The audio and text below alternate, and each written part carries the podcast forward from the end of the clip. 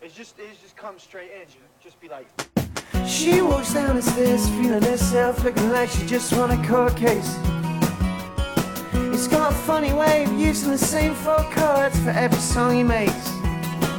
And he's got bill and he plays with the words like a skill, yeah, it's pretty great. He said his official friend died cause of officiate. Yeah, she's Hannah and she plays the Joanna grade A, but she's got no soul. John's obsessed with fat ass and he's 10 years old. Oh, Dad's a notice red man, a wedding type guy with the best voice you ever heard.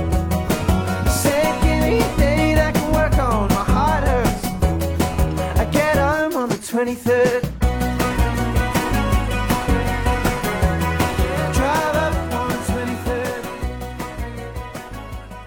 各位不上不下的听众，大家好，欢迎来到新一集的节目啊、我是主播小二。嗯，大家好，我是雨山。啊、这一集我们会聊最近一个比较火的节目啊，其实也是相对来说比较火一点的，因为综艺圈现在已经没有什么 特别特别值得大家去讨论的节目了，所以这一集我们会聊米未最近新出的一年一度喜剧大赛的第二季啊、为什么要把米未这两个字放在前面呢？因为就是我们这一集的嘉宾是跟这个公司有关系的啊。我们这一集的嘉宾是蛋壳，然后他其实是我非常好的朋友，然后呢。呃，因为我的关系吧，进入了综艺圈，然后来到了米未这个公司，所以我们聊这个节目的时候，就挺想让他也跟我们一起来聊聊看他在综艺的这个圈子里不长的时间里面，然后在米未这个公司里面的一些呃感受和体会。哎，我们请蛋壳跟大家打个招呼。Hello，大家好，我是蛋壳。呃，我帮你介绍了一下，你要不要再自我介绍一下？可以啊，我对今天就是受邀，是我我让我进入综艺圈的贵人 小二。然后他说刚好，因为其实聊的这个节目我自己也很喜欢，虽然我现在没在米未，我最开始其实是做呃媒体的。然后在香港那边，然后后来也是因为那个小二介绍这个机会，我自己对网络综艺很感兴趣，所以就进入了米未。然后后面呢，可呃在米未待了三年吧，然后又转到平台方，也是继续做跟综艺相关的事情啊、但我现在已经从呃 综艺这个领域离开了不久，不久前吧，大概嗯三四个月。嗯所以其实我们三个人都已经离开了，就是 就是准确局外人的来说，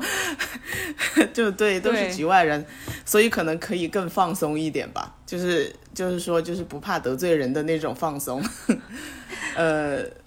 对，所以我们今天其实第一个话题可能还是先来聊一聊这个节目大家对它的一些观感，呃，因为这个节目当时出的时候。嗯，首先我我说一下吧，其实我对这个这个节目它的第二季，其实是我的期待是比较低的，可能跟很多我看很多听友在我们的听友群里面讨论，其实大家还是会对他，因为他第一年的效果和他的成绩都非常非常的好，然后呢，呃，也是经得住所有人的那种审视，不管你是从他的深度，还是从他的娱乐性，或者是从他的整个完成度来说，都是。都是一份非常非常好的一个节目，所以到第二季的时候，其实我们的听友们呀，可能还有很多观众对它的期待都是很高的。但是我我记得播出之前，我就跟雨珊说过，这个节目只要不扑街，就已经是胜利了。就是它不要扑到，就是说第二季一下就是掉到那种四五分呐、或者是像脱口秀大会今年的这种情况一样，就已经是比较比较成功的一个一个结果了。呃，所以它第一集播出的时候。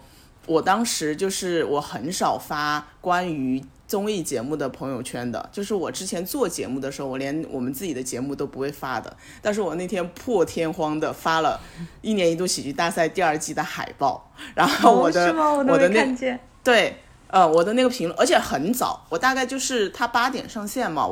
我应该是九点多的时候就已经发了。我我忘记我的具体的配论配词是什么了，大概应该就是说。呃，很佩服，很敬佩，对对对，米未不愧是米未这种话，因为我当时看第一集的时候，真的是非常非常的惊艳。就是我就觉得，不管他后面再怎么再怎么差，他有第一集的这个样子给到我，我就会为他。就是去摇旗呐喊的这种感觉，哦，所以就是那个第一集的时候，不是有那个呃线上彩排哦，线上排练的那一个嗯呃节目，还有那个是是那个李豆豆的那个，嗯，啊，我我就是对这两个节目当时印象会非常深刻，呃，所以我我当时看完这个就就是其实就是觉得说他他已经就是做到他的一个。极限的好了，我我这这个极限是说，在现在的所有的环境以及他在第一季的这个情况下的这个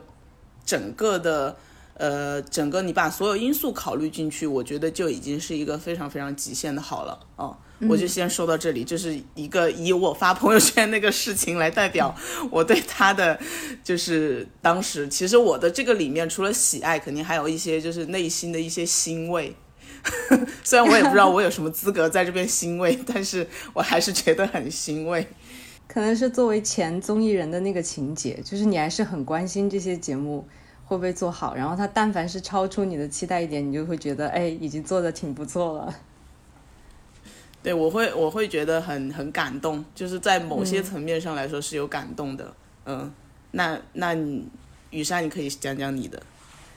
好呀，那我我也先来简单说一下，就是我呃，其实也是一年一度呃一一就入坑嘛，然后我记得我对那个看这个节目的当时的那个情境，我印象特别深刻，是在去年的冬天，然后包括跨年的时候也是在看这个，就是我我感觉是去年的冬天，因为有一年一度喜剧大赛，就是让你变得就是每周都有期待，就那个时候真的是这样的感觉，然后。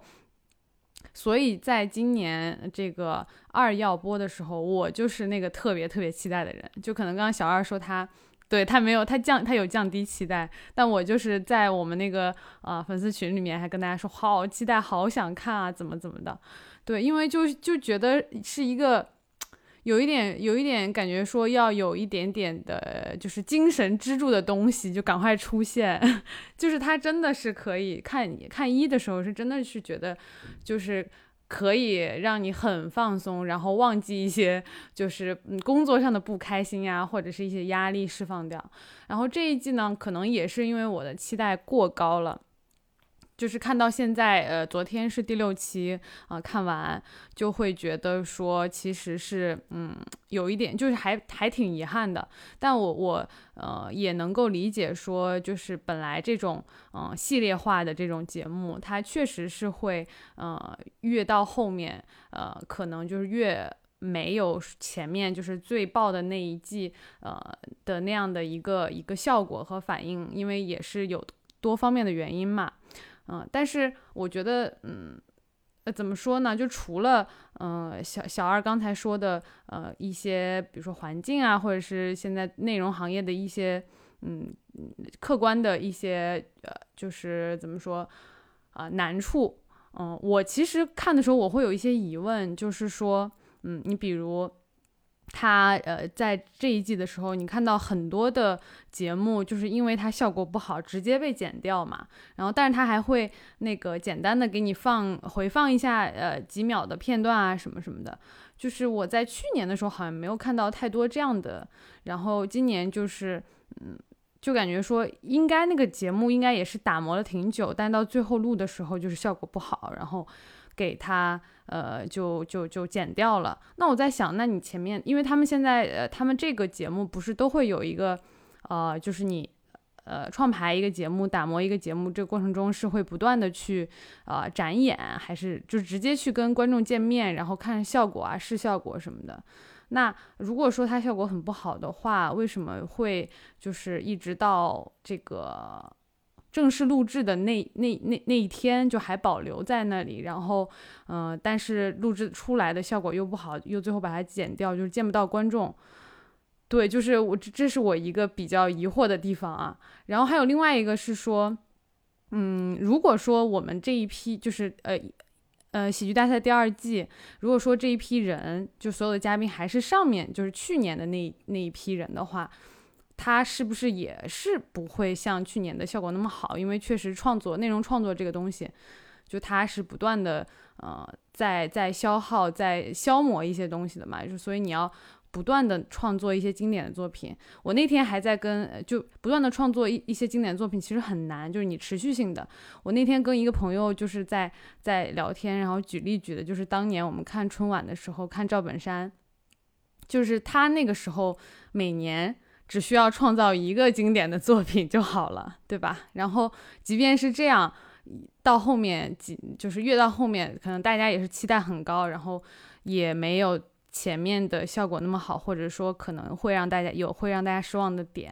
那现在以这样的形式节目的形式，要让他们在一个比较短的时间内，比较短的一个赛程内，然后嗯不断的去呃突破自己，确实也是挺难的。但因为呃也是第二季，他全其实基本上是全部换了新的人，那我会觉得说，那这些新人其实在。呃，他们本身的这个圈子里面啊，然后他们自己的呃，就是因为大部分也都是跟呃演跟喜剧，然后跟呃演绎都有关系。那呃，就是他们其实也算是有一些沉淀，或者是有一些过往的经历在。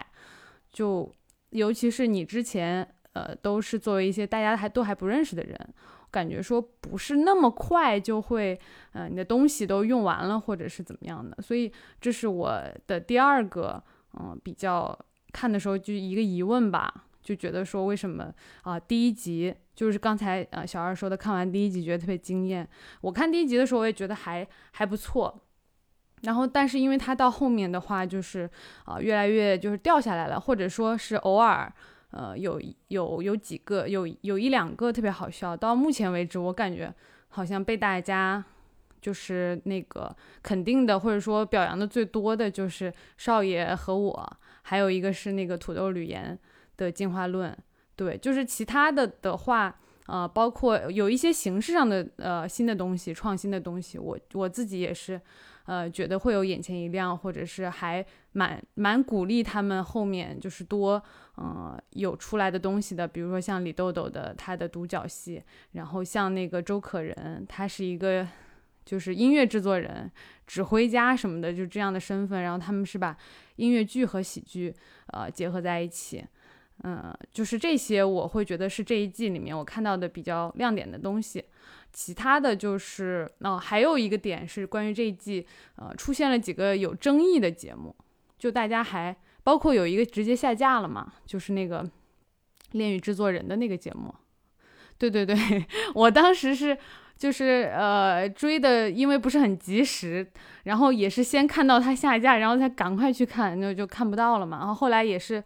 就是在网上就是几经寻找 看到了，但确实是那个节目。首先，它确实不搞笑，它真的很也很难笑。然后，第二就是大家会觉得说你是呃非常的冒犯这个游戏的用户和受众喜欢它的，就是你所谓的这种呃吐槽还是这种呃讽刺，或者说呃这种恶搞的形式，其实很伤啊观众的感情嘛。嗯，但我我会觉得说啊，确实，因为我不不玩那个游戏，我也但我也能看出来说，嗯。就是你你要想要吐槽的这个点，它并不是一个，嗯，就是有一致性的，或者是有共鸣性的，大家都要去啊啊吐槽，并且无伤大雅的一些东西，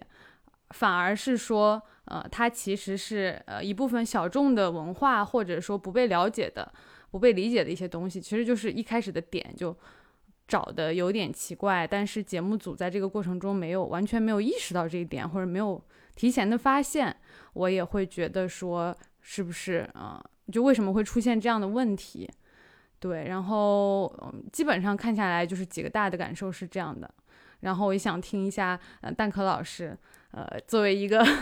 曾经的局内人，然后现在局外人，然后你是怎么看这个节目的？对我其实跟雨山的心情是一样的，就是我我去年第一季看完了，很喜欢，但是我没有。喜欢到那种，嗯，就觉得非常非常觉得这个节目可能到呃顶尖了，然后什么的。因为我隐隐还还是有一种期待，就是我我觉得米未是可以持续做那个好的节目，所以我第一季的结束我就觉得嗯还挺好看的，然后第二季可以看看，然后等到第二季，因为我我们其实是知道他。嗯，朋友在做嘛，所以也知道他在录制啦，或者是也已经剪辑，然后或嗯准备好快要上线了。但其实就是真的上线的时候，我我们每一次就是看米未新节目的第一期，还挺有仪式感。就如果是嗯，今年是因为疫情的因素啊，然后包括他们也确实特别忙，然后我们之前是会就几个小伙伴坐在一起来看第一期，然后边看然后边讨论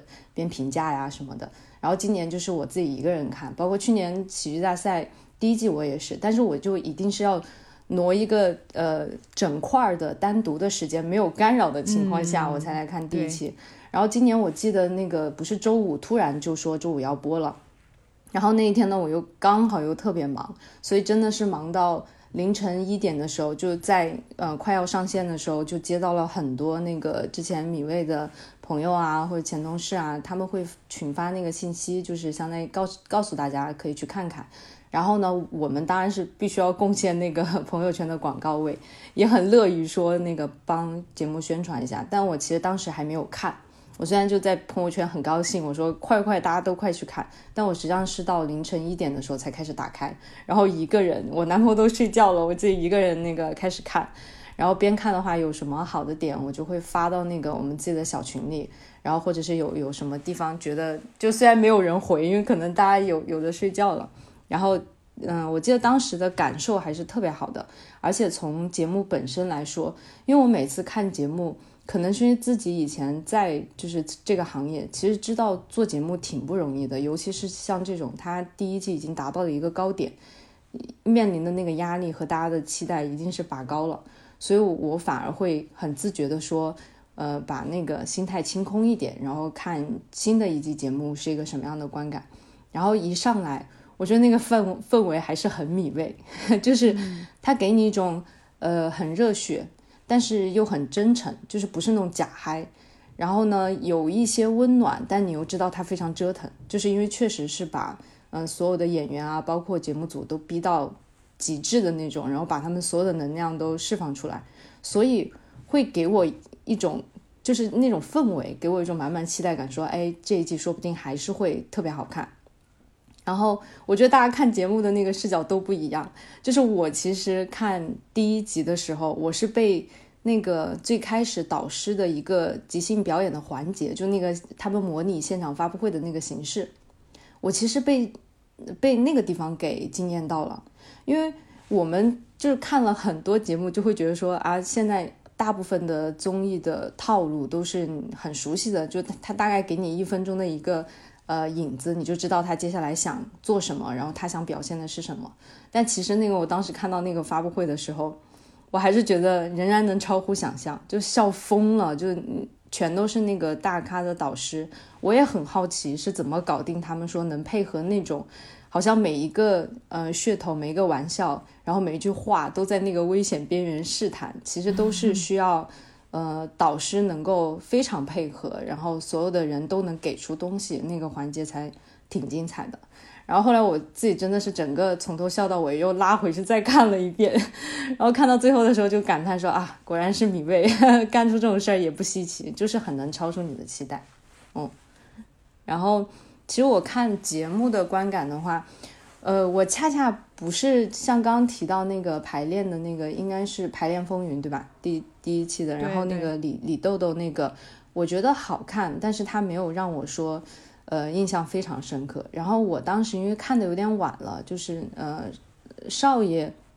我记得少爷也是因为他已经很火了，就大家都在朋友圈都有人在说很搞笑的。之后我 我再去看，我已已经有点被影响了，但还是觉得确实很厉害。就是他那个出乎意料的那种反差，就是把那个管家搞得很霸道，然后少爷怂成那样，就很有意思。然后嗯，我其实看，因为他第一个赛段是我我全部把所有的那个节目看完了以后，我才觉得。其实他们的嗯表演还是好的，就是你不管，呃主观上喜不喜欢，我觉得他们还是很认真的在，就每一个小队伍都是在很认真的表演，在打磨。可能最后出来的效果，有的，呃，就是大家会感觉一般嘛。比如说我对李豆豆的那个表演，我觉得一般，但是我很尊重他，肯定是很努力的。然后包括那个最后那个偶剧，哇，那个制制作成本就应该是挺高的，然后形式也很新。但对于我来说，我可能在看每个喜剧的时候，还是会有那种。呃，身份和情感代入，我就觉得那个故事还是单薄了一点。就对于我这个三十岁的成年人来说，我特别喜欢那个呃管乐跟小婉的那个大放光彩。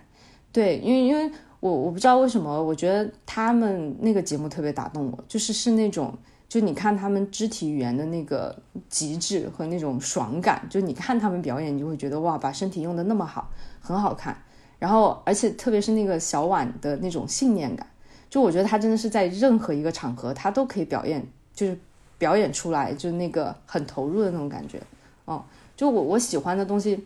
稍微歪了一点，就像我第一季，就大家确实那个吕岩土豆的那些很好看。然后，但我第一季我特别喜欢王子，就是那个演演呃默剧的那个。我后来还去看了他的，对我去看了他的线下表演，就是因为我觉得。嗯，喜剧这个东西还是很主观，就是你你你的笑点，你觉得它有没有意思？我觉得这个东西有时候是跟他们到底自己准备的好不好，然后打磨的到不到位，可能还不一定有因果关系。嗯，所以我其实看第一期的时候，我我整个下来我是觉得还是好看的，而且包括就是。综就综艺人，曾经的综艺人就会忍不住的去看看，就是他在综艺设置上，就像我前面为什么特别喜欢那个开头，我就会觉得他还是在不停的自己给自己做突破，然后外加说里边有一些队伍，他们的节节目确实我的印象不会很深，我觉得他们在对嗯人物的挖掘和呈现上依然还是很好，因为这个也是我觉得呃米未的导演组一直很厉害的地方，就是他们的。有一些小组的那个节目，我看了仿佛没看一样，就确实会记不住，因为不在我的点上。但是他们前面那个小片在呈现说这是一组什么样的人，每一个人有什么特点，就真的可以用很短的时间让你觉得这些人都非常生动可爱啊！我觉得这个还是一个怎么讲，一个就是制作水平的一个体现吧。嗯，所以第一期下来我是觉得 OK 的。然后，哎，我我可以回答。刚雨山提的那个疑问吗？好，好，好，因为因为我刚好我是知道的，就是那个，嗯，这个是可以讲，是因为，呃，就是为什么有的节目把它快剪掉，然后放进那个纯享里边，这个其实是之前米未的一个做法，然后这个做法的出发点，我觉得是特别好的，因为之前做月下的时候也会面临这个情况，呃，有一些节目。它其实演员都非常努力了，但是因为这是个比赛，所以你必须尊重说比赛机制是，不管你准准备的怎么样，你都要上台 PK。然后呢，舞台呀，然后包括现场观众的打分，这些都是呃公平的，所以你必须要走完这个流程。但是在屏幕上你去呈现什么给屏幕前的观众看的时候，一定要做取舍，就是因为时长不够，这个非常的。客观的一个限制，他如果所有的节目放上去，可能三个小时第一期都放不完。然后呢，为什么？但是要把那个快剪的那个影子线索放在正片里边，就是因为希望所有呃演员的那个表演，希望大家知道说，你如果对他表演感兴趣，你可以去纯享里边看。我觉得这个是一个呃很温暖的设置，就可能它会浪费掉正片里边让你觉得啊为什么这个地方不精彩，但是你一定要放出来那么几秒钟。其实就是这个作用哦，就是让大家大家还是有机会能够看到那个他们表演的节目在纯享的片段里边，其实出于这个考量，嗯，明白。其实我能够理解这样的考量，因为他就是比赛的话，我肯定是希望就是每个人他都有这个呃机会去参与这个竞技的过程，然后你最后，但是你最后呈现出来的啊结果，嗯。就是呈现给观众的结果，其实是需要一个经过挑选的嘛，对吧？对。那呃，但我我就只只不过是说，可能是因为这一季的给我一个观感是说，这样的快剪有点啊，有点多。对，就我觉得跟我看第一集的时候，第一季的时候的对比有一点明显。对，因为我能够理解他说如果有那么一两个啊或什么的，我觉得完全可以理解。然后所以嗯当他就是比较频繁的出现的时候，我就会哎怎么怎么回事？对，就尤其是有一些选手他在第一轮。他那个节目并没有被放进去，但是他其实晋级了，嗯我就会更加的疑问，就是那既然他能晋级，那他的那个表演是，但我确实我觉得我应该找时间去看一下他们的纯享版，对，所以嗯就也不知道，嗯、为什么就是从剪辑的角度，嗯、最后去做了这样的取舍，对，我在我在想啊，会不会可能喜剧跟现场就我们之前做那个月下一样，就有的可能是你在现场看，它观感非常好，然后分就会比较高，但实际哎，上你、有可能，哦，你放到后期了以后，你会发现，哎，呃，跟现场看不太一样，所以我觉得后期导演他看了以后会再做一轮评估，哪些适合放在正片里边，哪些就可能就嗯不在正片里面呈现了。嗯，我觉得应该也有这方面原因，因为有的时候，像我昨天看完那个高跟鞋那个节目，嗯，什么当一啊个女人决定什么，就是那个节目其实鞋对决定退鞋。我我我看完，我其实有一点就是我觉得还好，但是我发现他给的现场的观众的反应是好几个人都在哭，然后我就在想说，舒淇也在哭啊，对，就包括那个导师，那个我也不感呃冒。呃，不是导师，就是那个反正观众席里面的呃，就指经常指导他们的那个那个老师叫什么？戴眼镜儿那个女刘天，池，啊，对对对刘天，池，还有对他们都在哭，我在想说啊，大家的点这么不一样吗？还是说现 场的氛围和我隔着一个屏幕，就是他那个情感没有穿透这个屏幕到达我？对，肯定是有的，我觉得这个肯定是有的。主要是因为你刚刚讲那个问题，我觉得就是他在呃，因为这个节我刚刚是讲的第一集嘛，就其实从第二集开始，我就觉得好像骂他的人变多了，就是 就因为因为确实第二集应该是最没有呃，就是没有那种立得住的节目的一集。就是其实这种这种节目吧，你就得看，就跟就跟音乐节目啊什么的一样，你就是得有一个这个人要特别牛，然后他能有出圈的作品，或者是他某、某一首歌他是让大家都能听的。其实大部分观众也不 care 你这个赛制啊，或者是你这些综艺的设置有多多么的精妙，但是你这个是以作品为主的，所以可能就是你只要这一集里面有特别牛的作品，那你你就能够立住你这个节目。所以到第二集的时候，就整个这一集都非常的。非常的 down，就是我至今我也不记得第二集里面有什么，然后所以到第二集的时候就发现大家哎怎么回事，就是整个风向好像有点变了。但我、我我觉得这个是米未，我觉得他们是非常的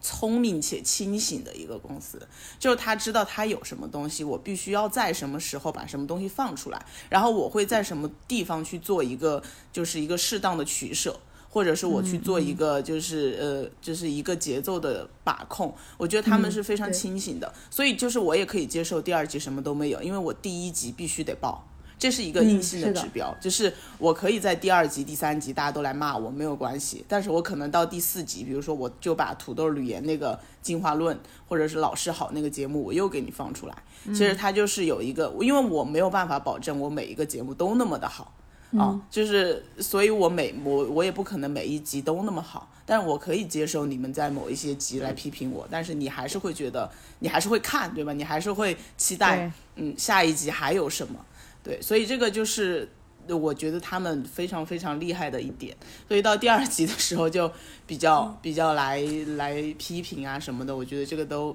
都都很正常。我要是米未的人，我一点儿都不会觉得这个东西有什么有什么问题，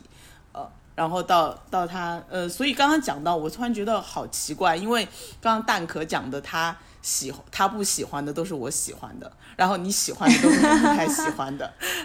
就是就可就是所以说他这个节目其实还是在整个的丰富性上，还有在他照顾到不同的人的呃喜对喜剧的一个一个接受度上面是有。是还挺全面的，这样看起来，就是因为我、我是喜欢那种他是嗯有一定的思考和或者是他对现实有表达的节目的，所以我我很、我第一集就比较喜欢豆豆和那个呃彩排风云，其实少年和少爷和我，我印象都不深，因为我觉得这种他其实是用一个很荒诞的那种写法，或者是你说的小婉管乐，他们其实是从肢体上，或者他是从一些可能他更是从一些喜剧创作的那种比较偏技术性的东西。啊，就比如说，我是从我表演的节奏，或者是我肢体的运用，或者是我整个形式上去做一些创新和给到大家一个很直观的刺激。但是我我喜欢的那种是，呃，我是喜欢有余味的那种，就是我我看了之后，我可能会去再想一下，我可能还想再看第二遍，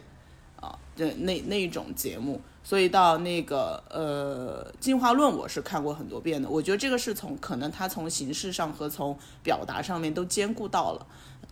然后是呃那个那个排练的呃彩排风云那个我也呃还是看的挺多遍的。我觉得它有非常非常的嗯从一个比较巧妙的。角度去切入了疫情对大家生活影响这件事情，因为大家都知道这个事情其实在内容创作上是一个很敏感的话题，就是你怎么去呃把握这个度，就是你怎么去呃不触碰某些不该触碰的东西的前提下，还能够去做一个比较呃深刻的表达。啊，我觉得那个角度和他的那个点是非常好的。然后豆豆是我觉得我很喜欢他，因为我觉得他非常非常的细腻。就是他一个人在那表演就很难了，然后他能够，就第一个节目当然比比第二个节目好，因为他第一个节目是讲她跟一个她男朋友分手嘛，然后她一个人在那边演了一出戏，结果她那个男生一进来之后就说了一句话再见，然后你就就你就觉得他对这个内心的把握是非常非常呃非常非常到位的。然后昨天的那个高跟鞋，其实因为他们这一组前一个节目是讲那个。女生去饭店吃饭，对，然后，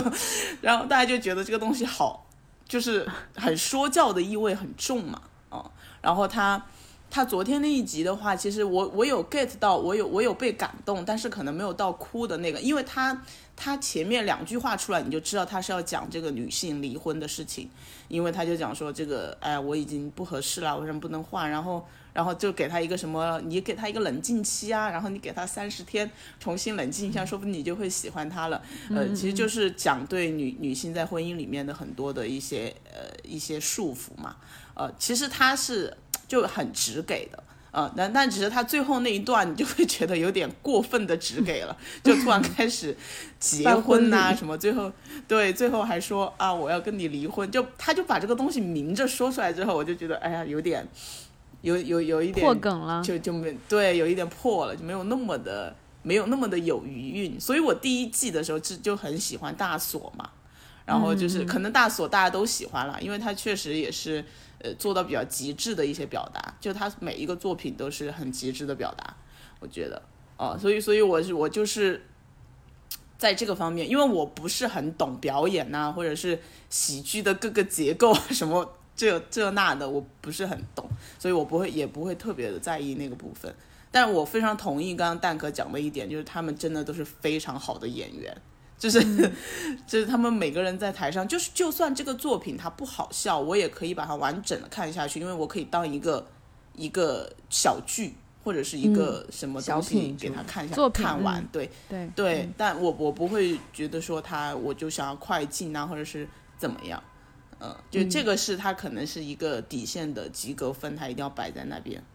嗯，那我们第二个话题来讲一讲米味这个公司好了，好像有点在危险的边缘疯狂试探，但是没关系，我也不是米味的人，都不是。但是指不定马老师，哎，万一听到我们这节目，想要让我去米味，也我也会很愿意。就是要不我们加把力，直接把把你推到面前，好不好？然后你这个公司，我感觉做做综艺的人应该就好像除不是做综艺的人，应该就能知道两个公司吧？一个就是米味，一个就是灿星。然后你把你把效果放在哪里？对我我以为是一个是米味，一个是效果。效果它不是一个综艺的制作公司，喜剧吧？你理解？对，你理解我的意思吧？就是它不是一个，不是一个综艺的，就比如说平台的乙方，就它也是啦，但它不是那种我们一开始就是在网综或者在整个综艺电视的制播分离之后就形成的一个嗯专门以内容制作为主的一个公司嘛。对，灿星还是很久了，嗯，对，灿星就属于老一开始就有啊牌的那个，对对对非常老牌。就所以就是我经常跟一些圈外的同事聊的时候，他们都会讲到，就是我说，哎，你你你知道哪几家公司吗？他应该大大概率都会提这两家公司，嗯，就是他们是以公司的品牌。呃，能够去能够在一些普通观众心中形成的一个，可能还有一些就是一些比较独立的制作人啊什么的，比如说像严导啊这一类的，啊、然后还还更多的一些可能是像一些呃以节目的方式吧，就比如说他做过什么什么节目，你会知道，但他不是以一种公司的这种形式存在的。但对米薇这个公司来说，就是大家会对他有一个很强烈的认知，嗯，所以就是我觉得他还是很在综艺这个圈子里面还是蛮特别的，嗯，所以我就是嗯想今天来找蛋壳聊一聊，就是他在米味这几年的一些体会，因为我没有在米味待过，所以我我只能说一些道听途说的小道消息，然后但是在里面的人肯定是有更深的体会嘛，啊，嗯，所以就是就就这个问题呢，也可以聊一聊，呃，就那我们先抛一个问题嘛，就是你觉得说 你在米味，其实因为你在综艺圈也没有在其他的制作公司待过，对呃，所以可能这个公司也就是你待过的唯一的一个制作公司。呃，你觉得你你这三年在里面，你是呃觉得一个整体的感受是怎么样的？你觉得他的创作啊，然后他的整个公司的氛围啊，然后他整个就是输出的一些内容，你觉得它有符合你进入这个公司之前的一些想象吗？嗯，肯定会有，就是符合也有不符合的地方。就我整体的感受，嗯我觉得之前好像是有人跟我讲过，呃，都会用乌托邦来形容那个，就是可能尤其是偏早早期，因为早期其实我也不知道，哦对用乌托邦来形容米味的那个公司的气氛，就和里边的那个大家做事的那个风格啊。然后我觉得，如果真的要说它是像一个乌托邦吧，它应该是那种，呃，又热烈但是又非常清醒的乌托邦。嗯，就很其实很接地气，他很知道自己在做什么样的事情，然后目标在哪里。然后我自己的感受，我觉得分几个方面，因为比如说，就像最开始为什么呃刚好有你介绍的机会，然后想要进，是因为我觉得进想进米味的人，大概率都是米味的节目或者是产品的粉丝，或者是米味的、对，比如说像马老师这样的人的粉丝。然后嗯所以大家会抱着很强烈的那个情感进这个公司，然后也很有动力，尤其是初期，就感觉恨不得把自己 卖给公司，然后把那个所有能实现的价值都贡献给公司。所以，呃，米味也会有很多那种很热血的新鲜的血液，就每一年真的，我我反正我在的时候，因为可能这个行业也是就更新换代非常快嘛。然后我记得当时米味对外特别有名的，也是因为它。呃，有一个叫做平均年龄都是在二二十对二十四岁，然后还因为马老师拉低了整个那个年年龄线，真的就，然后你你就会能感觉到那种年轻和澎湃的那种朝气，然后但实际上米味的人还有另外一个，我觉得是对做事还挺重要的，都是都是那种能待下来的，就很执着，然后非常抗压。他们的那种抗压不是说被迫的接受，而是主动的想，就是想要去呃挑战，然后想要去证明自己的那种，就是很韧性很强吧，嗯。然后这个是在进米味的人，当然性格啊和各个方面只能用多姿多彩来形容。就你在这里真的是碰上。就我我当时开玩笑说，就牛鬼蛇神都有，然后各种有才艺的大神，就可能不显山不漏水的那种。然后，所以我我当时去那里，我就会觉得所有人都很优秀，然后你你都想要去认识，都觉得他们很厉害哦。然后另外从做事的风格，因为就就像其他的创业公司，我不知道啊，但就从了解啊聊天的过程中也知道，创业公司好像都有那种就追求效率。然后比较直来直往，因为没有什么层级嘛，然后都比较扁平化。但在扁平化基础上，就是每一个嗯不同的部门之间的协作，我觉得也是属于那种直来直往，就不绕圈子。然后需要怎么配合，需要怎么做，然后大家都就是嗯沟通起来都比较顺畅。当然里边会有性格啊，或者各各种偏好啊，也有人际关系的影响。但我觉得总体来说，我我当时在那里就知道说，做好事情最重要。所以在沟通的方式上，其实没有那么的在意，以以至于啊，后来我我从米味出来的时候，可能遇到的第一个坎坷就是大家觉得你在沟通上太硬了，以至于因为对你这个沟通的方式的嗯不喜欢，然后影响了你们之间的协作，甚至影响了对方对你的印象。哦，那个是我觉得去了大的公司以后，就是才回过头来看，才觉得说哦，原来我们当时完全没有在意这个细节哦。还有就是，我觉得从他的公司文化来讲，整个公司都有嗯有一种信念感的氛围，就是觉得自己做的事情是有价值的，然后想要拼尽全力为这个节目好。哦，虽然其实如果你待久一点，你就会发现，其实大家也是各取所需。就比如说我去的时候，是因为我对这个行业完全没有什么了解，而且呃，我也知道自己很。很幸运，就是能够一进入到这个行业的话，进入到我觉得米薇就是顶部的那个头部的公司，然后所以它的很多、呃经验呀、方法呀，还有就是你可以吸收的东西非常优质，所以我当时也是拼了命了往自己的那个呃心里面和脑子里面去吸收，然后在卷的过程中，所以你就会变得心甘情愿，因为你觉得说这件事情哪怕不能给你带来呃。工资上啊，或者是一些嗯世俗名义上的那种好处，但你知道你在疯狂的吸收，它能给你在呃认知对认知价值和你自己的能力的训练和成长上，都是回报是还是挺高的，所以也也不会有特别亏，然后太想躺平的那种感觉。嗯，当然也会抱怨累，但实际上就是你你就会觉得还是一切还挺值得的。嗯，因为我印象特别深刻，我我记得第一天去。包括我我我们的实习生也是第一天，呃，上班的话，嗯没有什么过渡，就是像当正职用，然后可能开会，然后整理会议记录，呃，到了凌晨三点第一天上班，你会觉得哇，这个公司好刺激啊，天哪！嗯，然后到最后离开的时候喜候，欢是吧？对，就是你你会呃享受那种卷入，然后去拼命的那种感觉。嗯，当然，我觉得那个是年轻的阶段一个很好的体验。然后到最后离开的时候，米味这个公司怎么讲呢？就是呃，因为他从进进出出的人也很多嘛，然后很多人会有这样那样的不满，然后也会有呃离开以后仍然会特别喜欢。然后对于我自己来说，我觉得这是一个呃，我离开以后仍然会很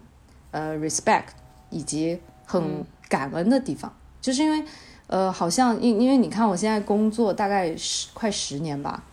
然后但在这个时时间段里边，从工作本身来讲，最好的那个奋斗的时光和状态，然后和你对工作的体验，其实都是在米味，然后。包括从米味走了以后，你才会发现说啊，你在那里还是收获了一些很扎实的锻炼，然后那那些养成的工作习惯，或者是你对工作的认知吧，是会带着你，我觉得是可以走得更远的。当然，嗯、也会有一些，就是你觉得他还还有做的不好，或者是你你在那里还有留下遗憾的地方。但包括像现在我还在那里收获了一帮就是很真挚的朋友，因为我们开玩笑，真的就是熬掉半条命的姐妹们，然后感情都特别好，所以我觉得整体来说，呃，我现在离开大概两三年了，我我仍然觉得我还是挺喜欢米味的，嗯，就他有什么动静啊，或者他有什么呃新的消息啊，我都会还非常关注。当然，这种公司就跟那种母校情节一样，就是你可以说它不好，但是你不能允许别人说它不好。其实我我听下来，我觉得，呃，我特别能够理解，就是你说的，呃，就蛋壳说的，虽然累，但是大家很开心，然后并且你觉得卷的很有意义。其实现在很多大家就是拒绝内卷，其实更多的是拒绝的是那种无意义的内卷。无意义，对，对，就当你身处这么一家就是快速的呃那个呃发展啊，或者是说就是真的是在做东西的一个很内卷的公司，其实你还是会有成就感，因为你你不断你成长的也会很快嘛。对，所以嗯我我我其实还就是蛮羡慕就这样的一种企业文化和状态的，而且其实就是我呃跟就我我了解到的米味，在我的印象里面啊，我一直觉得他们呃，我看因为米味是一五年成立的嘛，但实际上一四年的时候我我正好是在爱奇艺实习。然后呢，那个时候马东是吗？马东老师是在爱奇艺当首席内容官的，对，所以就是、嗯对，就就那个时候会在，比如说上厕所的时候啊，坐电梯的时候，有时候会碰到他，还有包括那个穆迪老师。对，那个时候就他们是已经在筹备呃《奇葩说》第一季，然后包括呃要上线的时候，当时也看到，嗯、就在那个中关村，呃，那个那个那个爱奇艺那个大厦那里，然后周围都呃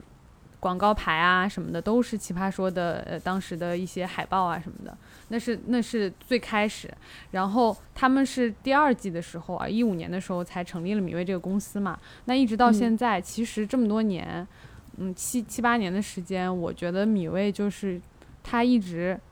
他他很统一，他没有变过，就我觉得这特别嗯。难得，就他的那个核心的东西一直都在，就我觉得它呃奇葩说做了七季，对吧？然后中间呃做做奇葩说的同时，中间还做了乐队的夏天，做了两季，然后乐队夏天之后是做了喜剧大赛两季，就是你会发现说他给人的感觉，你会觉得这个公司。它的风格是它很年轻，因为它的形式，然后它总是能够抓住这些，呃，互联网的这些年轻的用户，嗯、然后还有这些呃非常有个性，然后也像刚才呃蛋壳说的这些很非常热烈的这些啊、人，但同时呢，我觉得他呃年轻，因为我们有的时候说到年轻，可能就会另一方面就会觉得可能会不会说呃还意味着一些有的时候说觉得可能有一些无知啊，有一些啊。资历浅啊，但我我觉得米未做的好的地方是他年轻，但是他很真挚，就是他不嗯会让你觉得没有东西，他有个性，但是又不是那种曲高和寡，对，他就他能够打到很多的人群，然后他也是会去拥抱多元的价值。虽然马东老师应该从小就是他是在一种很传统的那种文艺的氛围里面的，但他竟然可以，对吧？就是啊、呃鼓励和拥抱这么多年轻人的文化。然后，所以你也会看到他们的节目的视觉特别的可爱，然后夸张，然后非常的呃年轻，非常的互联网网感，然后也很花里胡哨，但是节完全丝毫不影响这个节目的嗯呃内涵和它让人能够去思考的东西，沉淀的那些东西。所以这是我觉得啊、这个公司呃给我最大的一个印象，就是它始终没有变过它的呃那个核心的一个精神或者说追求吧。对，但这个肯定也是跟他的这个呃领导层是有关系的嘛，就是那个决策的人，就就最开始能够让这个公司能够成立的那个人，肯定也是有关系的。嗯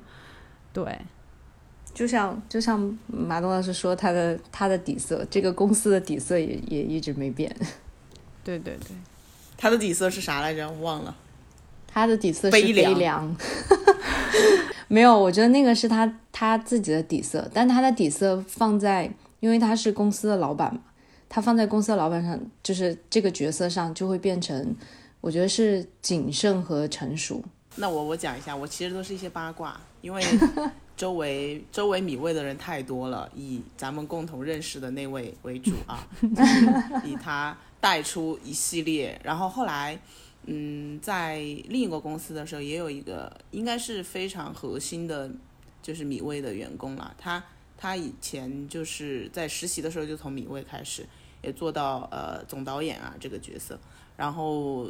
然后也知周围，其实你在这个圈子里，基本上你一问他，哎，你之前在哪里待过？我记得可能有百分之五十的人都会跟我说，之前在米味待过，不管是做呃宣发的呀，然后做后期的呀，呃做设计呀，或者是做导演，很多很多很多。所以就是嗯感觉他有点像一个学校，就是他嗯可能、对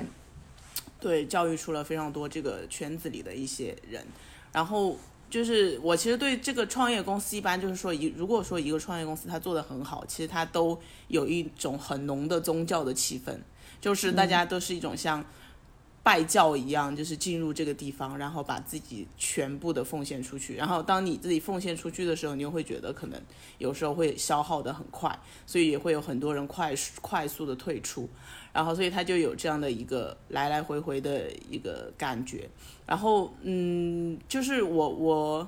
我从大部分离开米味的人身上感受到的，一个是他们确实对这家公司是很自豪的。就是因为进入综艺行业的人，我觉得大家有一个共性，就是大家需要一些作品的支持去当做自己成就感。然后那米未就是有非常厉害的作品，就一旦你有这个东西的话，其实你可以让他可能拿极少的钱，但他也愿意在你这干，因为他有很多东西可以去呃证明自己的价值。对，然后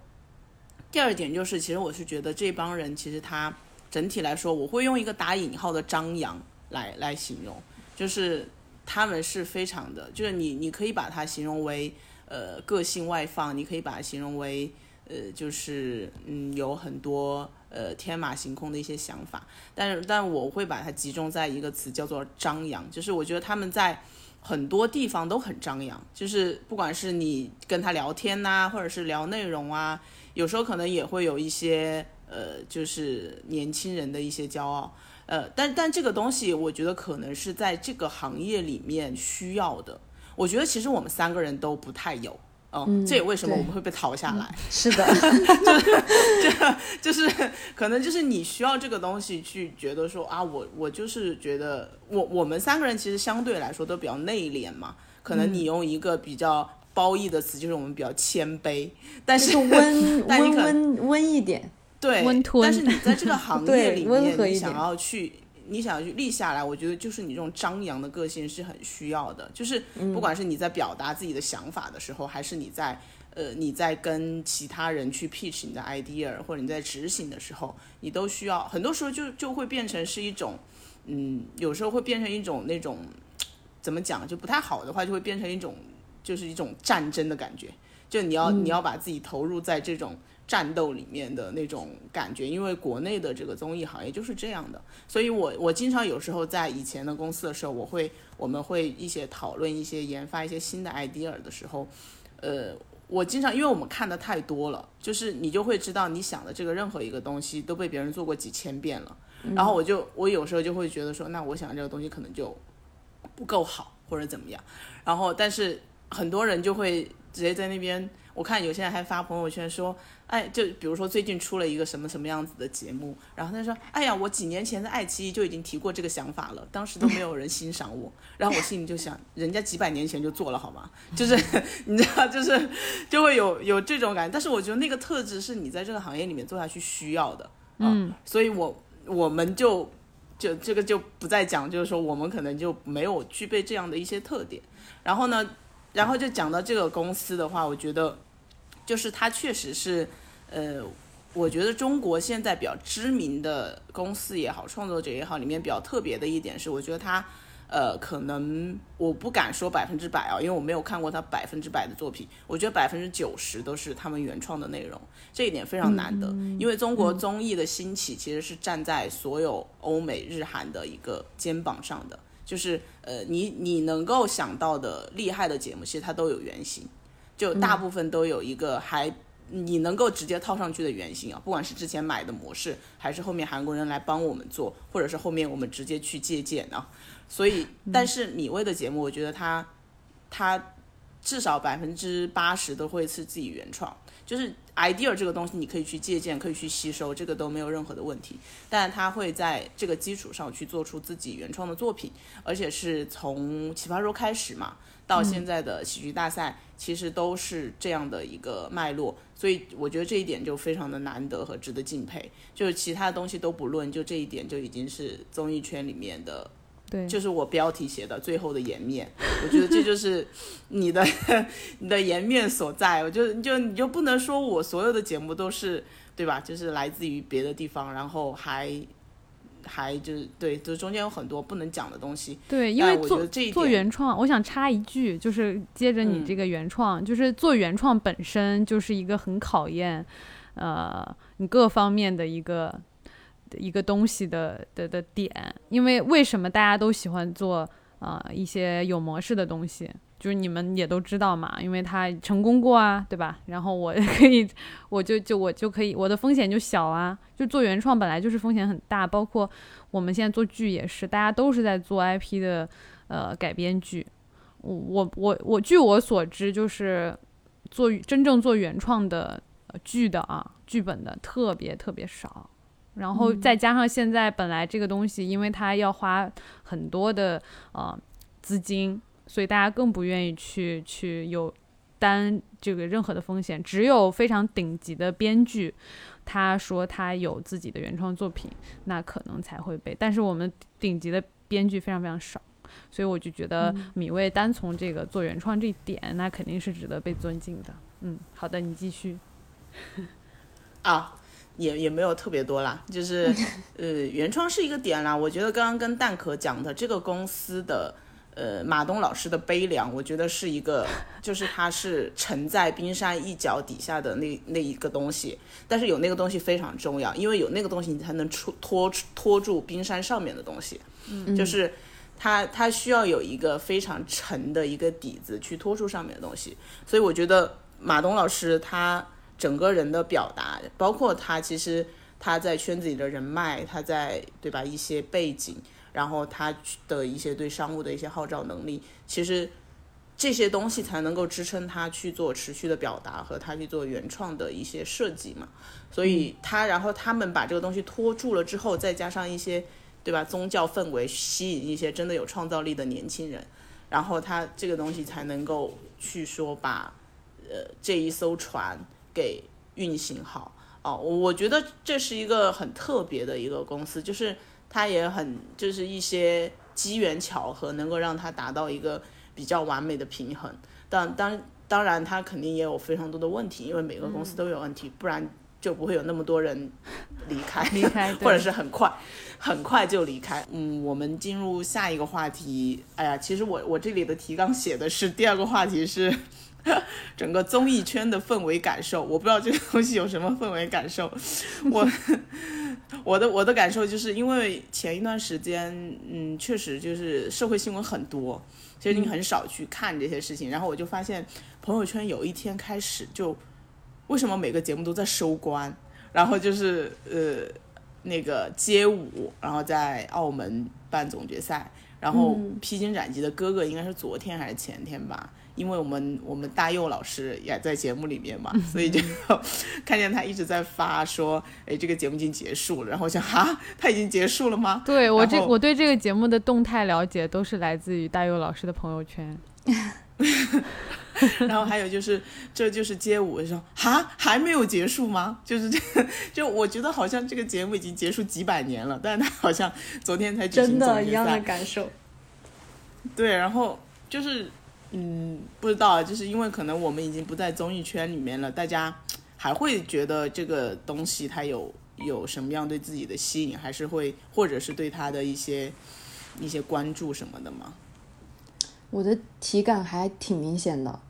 因为嗯就是之前你在这个行业内，比如我我的朋友圈基本上都是文娱相关的人特别多，占比的比例。嗯然后以前不管是大大小小，有一些很就是可能它是普通量级的那个节目，你都能在朋友圈明显感知到说它什么时候开始了，然后它什么时候到了一个高潮，它什么时候结束，然后更不用说那种 S 级的，就是大节目，就感觉整个朋友圈都是在。跟着它的动态更新那个信息一样，尤其是到结束夜的时候，那个朋友圈给你营造出的那种庆典的感觉，就是所有的人都在等着看，然后看完了都在疯狂的发表自己的感受啊，有的甚至会借着那个节目结束，然后来呃，比如说做一些小长文啊，然后发那种特别精心准备的图文，其实很常见。小作文，小作文，对，然后而且有的是，呃，不是在那个项目组里边的人啊，不是他不是导演，也不是那个这个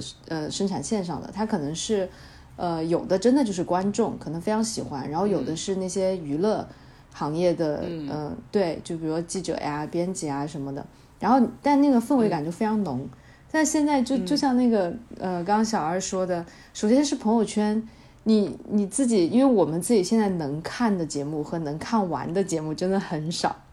然后所以好多节目你都不知道它怎么就就已经结束了，就可能是非常偶然的刷到一条，你才知道哦，这这个节目现在已经结束，或者它到一个什么样的阶段。哦。然后另一个反差就是，我现在不是从那个呃，就是娱乐行业离开了嘛，然后我就加了很多，比如说现在我我在的这个行业的人，然后你就会发现，呃，我其实都很难在朋友圈就是刷到这些人，他们会关注任何文娱领域的事情，然后比如平时跟同事聊天，他们甚至都不知道我说的节目可能都已经到第二、第三集，他们就哦，好像之前在微博上看到过这种信息，但他们节目也没看，更不会去关注节目里边的人、故事或者是新闻动态，什么都不知道，而且真的就是那种、你觉得隔了一个行业，就是隔了一个世界的那种感觉，对，所以我会经常会觉得说，哦，原来以前的那种热闹的那种景象。它某些成分上就真的是在一个很小的圈子里边，就是它跟其他人的生活也没有那么强烈的感受。虽然我们在微博上还是觉得有很大一波人在关注，但实际上可能多多少少这里面是要打很大的折扣的。嗯，对，这个我感受，对这个我感受也很深，就是呃，不光是综艺，其实剧也是一样的。因为我我我我现在特别明显的感受是，嗯、就我们这个圈子的人，因为因为你确实你的朋友圈里面，呃，如果大部分都是这个行业的人的话，就是你会看到一种比较虚假的繁荣，就是大家都很自嗨，然后呃，你你的一个一个剧的呃上线啊、开播啊，然后嗯、到它的、这个收官，然后以及它的这个收官之后的这个这一个过程的所有的收视成绩的一个总结，就是这个过程其实，对战报，就是哎呀，提了这个这个过程中提了多少次热搜，对吧？然后啊，收视率，然后播放量又是到达一个什么什么什么样的水平？就其实我现在对于这些所有什么播放量什么这些数据，我特别麻木，就、就是因为因为你你自己会知道。虽然平台现在它也不会给直接的一个嗯播放量，它会都是一个热度嘛，但是其实就是，嗯，你用播放量的时候，大家就用播放量来对比；你用热度的时候，大家就会用热度来对比。就什么热度冲八千，热度冲了九千，对吧？在某某某平台，但其实，嗯，真正的大部分的观众来说，他们真的是不 care 的。就是我不管你这些东西，然后，嗯，如果说一部剧是真的火了，你还是是 你不用这些也也，对，不用这些也知道，你不需要这些东西去佐证苍兰诀呀，对，《苍兰诀》啊，什么《星汉灿烂》，就是今年暑假比较火的，就实火的几部剧，可嗯能你你就明显你会你会发现说，哦、你你的朋友们都在看，然后你的呃非这个行业的人都在发，那其实是说这个剧真真的是有点儿火，包括说这个演员被带火了，然后他出现在各你就看个王鹤棣有多火就好了。对，就是出现在各个的节目里，出现在各个呃什么抖抖音上面啊，对啊，就是其实就是我们经常会陷入那种虚假的自嗨里面，而且其实因为现在怎么说，大家呃不怎么选，就是宣发的费用也比较少，然后呃那个。也也不太允许说你过度的去做一些宣传，所以很多呃导致很多剧也是就是悄悄的就上了，然后悄悄的就播了。然后如果说他没有那个破圈或者出圈的能力的话，他真的就是全程是啊、呃无人问津的。嗯，然后就只会是说他的主创在那里发一发。其实我觉得，因为其实一部剧跟综艺相比，就是剧它的成本，就是各方面的成本，它会更大嘛。对嗯它，呃，它制作下来，它整个的周期也更长，所以它如果，嗯、但是每年就是这个剧的，呃，产量也还是很高的，虽然跟以前比就是低了很多，但还是还是高的。呃，那就是有很多，大部分可以说是大部分吧，就是进进入这个市场之后就是毫无水花，所以就，嗯那不过大家也确实是看不过来，因为我们现在的选择就还有美剧对吧？还有韩剧，还有日剧，还有短视频，还有游戏，还有每天的人 人生惨剧。你这这一句真的是扎心了。主要是这个吧，我觉得其实大家现在，反正只要主要是我啊，我都不每天就是看新闻都已经看到快崩溃。但但我觉得可能有些人也会刻意的逃避的话，就可能会更大量的去摄入这样的一些讯息。但但是但是主要就是因为现实，就像我们之前说的，你现实已经比剧和综艺更精彩，你就抓嘛，嗯，对，你就不太会，就那那些东西占据你的时间肯定会变少，嗯，然后因为之前，呃，反派影评也在讲嘛，其实这个事情，因为他们那个那一条好像也被屏蔽了吧，大概就是已经被删掉了，呃，就讲电影的创作环境的问题，就是比如说以前还是一个市场，可能现在它已经很难用一个呃商业的一个逻辑去理解了。呃，我觉得这可能是对，嗯，因为综艺大家并不觉得它是一个 市场吧，或者是它是一个、呃有有更多规范，或者是有更好的前进方向的一种嗯创作题材，所以它会更加的散落在各地。呃，但是我觉得它面临的环境还是一样的。就前两天那个，呃，前两天是腾讯吧，是不是发了新的片单对对对，我也想说这个事情，真的，然后我也看到了，呃，他们的一个还比较重要的管理人员吧，他也不叫管理人员，他其实是帮整个综艺的平台去做策略和，他也蛮有名的，他以前是个自媒体，然后他哦，是那个杨老师吗？对对对对，他他去做整个的一个平台的策略啊，嗯，然后内容的一个方向的制定的时候，我经常看他发朋友圈嘛，他其实他他其实是对，对，他其实是在讲说综艺一个能够带给观众的一些东西嘛。其实腾讯今年是把整个关键词定在情绪价值嘛，就是他把整个综艺内容的一个一个价值都把它落脚在情绪上面，所以嗯，怎么说呢？因为因为很多人可能觉得这个东西没有什么太大的意义，然后但但但是他们还是，我觉得腾讯还是有在努力的去找一个，就是对这个内容题材来说还还能够让它有更强生命力的一些呃底层的价值在，所以他今年是找的情绪价值，他之前也会找一些，比如说是说对社会最。呃，我记得他有一年吧，也是讲说是综艺，它是对非虚构题材，它是对呃现实社会最快的一个表达和映射。嗯，然后他今年是因为觉得说，呃，整个社会他的情绪到这个地方了，就观众他需要很多就是温暖的、呃治愈的，或者是能够让他们更清楚的看清自己，然后能够在这个社会中，嗯，能够去找到同伴，然后继续前行的一种情绪价值，这是他今年给自己的一个定位吧。我也是，因为那个那天发片单的时候，嗯，一个是你明显感觉就，其实我才突然想起来，哦，好像今年都没有关注到几个平台发那个就是年度的片单啊，而且像刚刚雨山说，他他觉得电视剧也没有没有那么大的热度，但其实你看从发片单来讲，就可以比较，就比起电视剧的那个热度，或者说呃电视剧片单的那个热度或者受关注的程度，其实综艺的那个差距更加明显，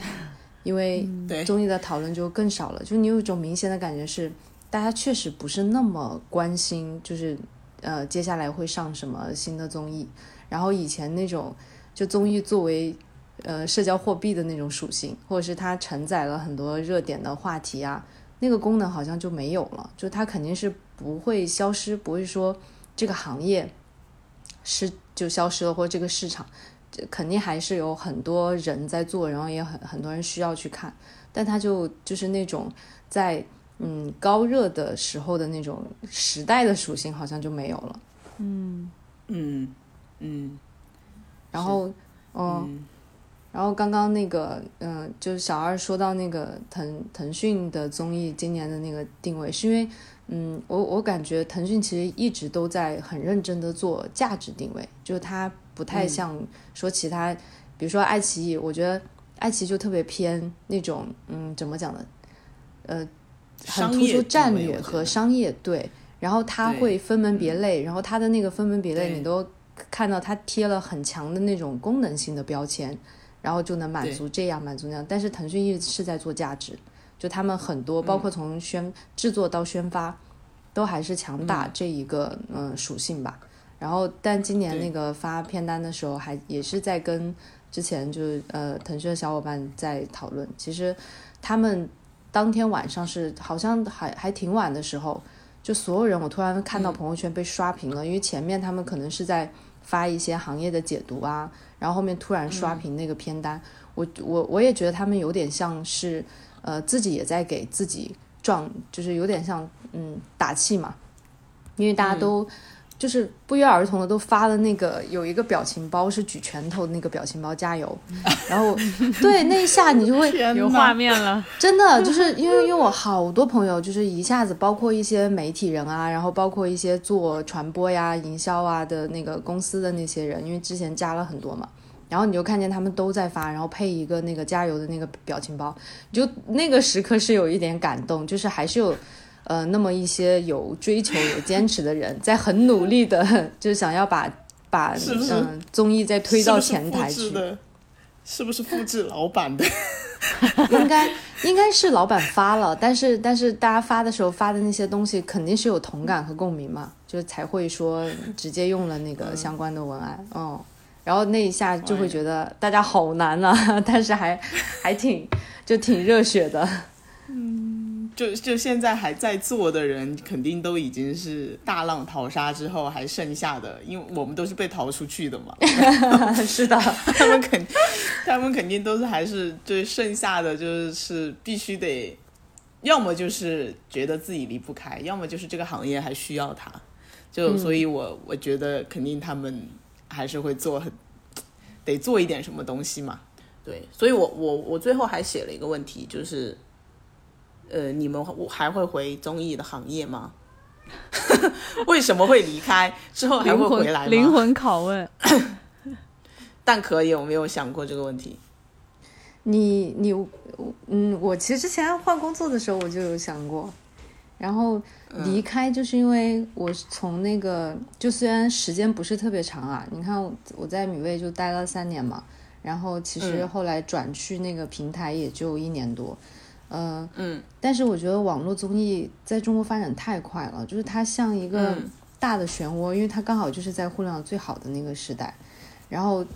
这个漩涡吧，其实我我自己觉得自己在里边能做到的，然后或者是我能吸收的，在我打算离开的时候，都已经到了一个瓶颈。尤其是因为我们其实，在其中也就是一个一个螺丝钉嘛。然后我自己能做的这个板块，我觉得，嗯，基本上想要尝试的，然后就是想要学习的，都到了一个我自己的能力范围或者信息范围的一个嗯天花板了。然后，而且这个行业的前景，尤其是你像在这两年的今年吧，我觉得不是特别的清晰，因为，嗯，它就跟电影一样，就是一方面是受到外界的一些客观的因素，你比如说商业的问题啊，然后或者是监管啊，或者是疫情啊什么的，我觉得还有挺大的主观的因素，因为在这个行业里。呃，真正现在这个阶段有综艺的梦想，或者是他有当做一个作品，去追求那个更高的质量，比如说原创这件事情，都成了一个很难的，嗯，普遍的问题的话，那我觉得在里这里边真正有追求的人，其实会活得很难。然后真，比如说像我们在米未的节目里边，或者是在一些好的里面节目里边看到那种真诚和较真儿，嗯，就会变得很稀缺。就是他一旦没这些真正有价值的东西，没有一个良性的激励的话，我觉得我也不是很有把握，它的前景会不会越来越好，越来越清晰，或者是能不能是往正确的方向去走。所以我觉得，既然我自己是没办法改变，然后甚至又在被它消被这个漩涡消耗的话，就感觉到了一个该体面的 告别的时候了。嗯，而且我暂时应该也不考虑再回去，但是。我觉得就这个行业也教给 教给我一件事情，就要拥抱变化，也不用给自己框死，因为因为我当时想跳出来，就是因为我对自己的岗位，就是我对自己做的事情，还是想去看看，因为有不同的行业都在做这个事儿嘛，然后想去看看外面世界是别的行业、别的领域是怎么做的，然后可能把自己给武装的更好的时候，才能说，或是才有资格说我要我我要不要考虑再回这个行业，或者是我我要不要考虑选择哪一个行业？嗯嗯嗯雨山应该不会吧？反正做剧一直是你的，对，其实因为我做综艺，反正都在文娱嘛，对做综艺也是，嗯，当时也是一个想做，剧，对对对，就想说。本本身就是想做剧，然后综艺是临时的一个变化，然后我就拥抱了这个变化，然后体 在比较年轻的时候，刚毕业的时候体验了一把，然后我觉得，嗯，我我了解到了，然后呃，就是也有了比较有趣的体验，也认识到了一帮还挺有趣的朋友，然后之后就继续去做做剧了。当然，做剧现在也，嗯，就是虽然一直很坚持，但是做的也是很难。因为你做剧，你剧中不分家呀，你又不是现在就去卖卖卡车或者是 卖汽车啥的，就就感觉它不是，它还是在一个大的那个类别里面了。但是我我现我对这个问题主要是问我自己啦，就虽然我写在这里，可能可能可你来能主要是回答一问我。我我我现在就有点，因为我之前也跟你讲我现在的工作的情况嘛，嗯，就是，然后你会发现，你以前就算是，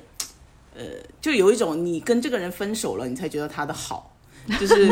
就是你以前就是在那段关系里的时候，你会觉得哇，为什么会这么糟糕？这些人为什么那么的？呃，就就是为什么这个行业里的人都不好好做事情啊什么的，然后为什么老板觉得他的那个案子才 OK，明明他那个案子很烂，然后就是你你就会有一些这样子的，就是抱怨呐、什么的，然后但是你就会觉得，因为我的工作其实我从参加工作就做这个的，到现在可能呃，从我今年离开六七年六七年嘛，就是你其实你从一开始你会知道你是喜欢这个事情的。就你至少是对他感兴趣的，而且你也愿意去为他付出的一个事情，所以就是你在中间有太多的抱怨，然后有太多的再多的那种不满，其实它的前提都是你想要去做出好的一个东西，对吧？然后你你你觉得这个东西是你能够给你带来很多的价值体现或者是表达的，因为我觉得有时候我的表达欲还挺强的。然后我跟我们跟蛋壳还有点不一样的是，他的那个技能是可以在各个行业里面复用的。对，嗯，但是对我来说是我是很可能我现在就是所有的认知，我的知识体系是深深建立在这个行业里面的。嗯啊，所以就是对我的对我的影响会更大。嗯，所以我嗯。我很多时候在思考就是这个问题，但是我会觉得说有一个不同的地方是，就是呃，内容这件事情，你不不一定非得去呃依靠一个大的集团或者是大的组织，就是现在有很多是可以去呃表达或者是做自己内容的不地方，嗯，但我也会思考说我自己有没有这个能力和和这个底气，说我自己去起一摊自己的事情，嗯，就是这个这个东西会需要非常大的挑战嘛，啊，但是我觉得。嗯，归根结底，我可能还是会走上这条路，就是 就是我现在在脑子里想的那个事情，就是其实因为我在今年本来要离开之前，嗯，是想过这件事情的，但是因为有一些别的意外的事情，所以把那个计划给打乱了。但很多时候，你就是觉得，你如果说很多事情你要等一等再做，可能它就没有了。但是我我个人还是会去对这种你对创作以及你对一些东西的表达，还是最吸引我的地方。所以我可能我就是在想，可能我还是会就是回到这个这个大的概念上的这个行业吧，但不一定是说我要去某一家制作公司，因为成都并没有，除非我还要再出去，呃，或者是一些嗯平台啊什么的都比较难。但但是他可能会回归到这部分的一个表达和创作上面来，但但是现在有比较担心的是，就是你的你的创作的来源是什么？嗯，还有就是你在执行上面，其实我并没有那么大的把握。嗯，那那我们今天就先聊到这里吧，因为就是聊聊聊，可能要聊到一些职业规划上去了，对，走远了啊。我们可以 有机会可以再再来聊这个问题，因为这个确实好像是很多人面临的一些，嗯，到这个年龄吧，然后在这个比较呃，就是可能我们长这么大，或者是近几十年来都没有遇到的这样一个社会环境里面，去面对这样的巨大的挑战，对很多人来说还是非常的不适应的，也是困难的。然后呃，但是就是我一直觉得吧，就是嗯，没有什么事情呢，它是会一直这样的。就是你很多时候你可能只是需要一个。就是心里抱着那如果那一天真的来了，又怎么样的一个心情去做很多的选择。所以呃，今天这一集呢，我们就先聊到这里啊。非常感谢蛋壳老师百忙之中啊周。周末的一大早就起来跟我们录这一集的节目，然后现在已经录到中午了，可能呃也该吃饭了。然后我们之后有机会的话，可以再请你来跟我们聊一聊别的一些话题。好，那我们今天就先这样，感谢大家的收听，再见，拜拜。